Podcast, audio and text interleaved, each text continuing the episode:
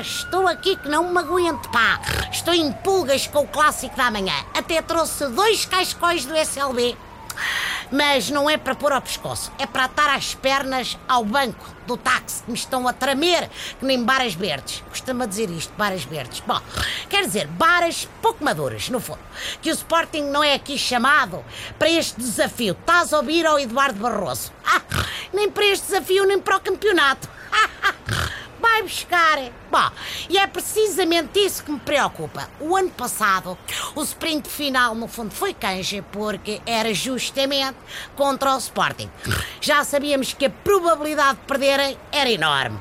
Já os tripeiros podem realmente deixar-nos na barda merda. É um termo que vem agora muito a lome. Mas quem poderá ser o Brian Ruiz deles? Capaz de falhar um gol de baliza aberta? Hã? Talvez o Soares, que anda sempre tão ocupado no pugilato com os defesas, que pode distrair-se da bola, não é? Amanhã, o 1 de Abril, vai ser dia da verdade para Porto e Benfica. Se bem que quem perder vai inventar as mentiras do costume.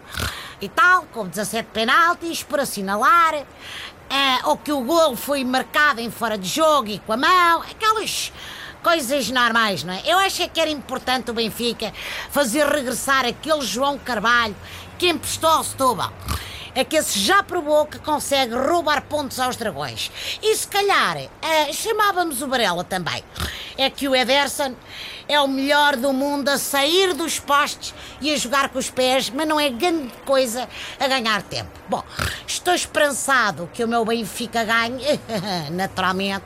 Aposto pá, num 2 a 0 com golos de Mitroglou e Herrera. Sim, na própria baliza, porque se isso acontecer, poderemos dizer que o mexicano do Porto fez muito mais pelo nosso tetra que o mexicano do SLB, que só serviu para bater o recorde de maior pipa de massa gasta para aquecer o banco.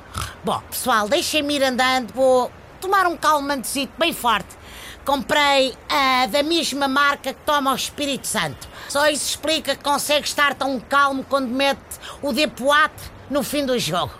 Isso sim é queimar tempo. Bom fim de semana, pessoal!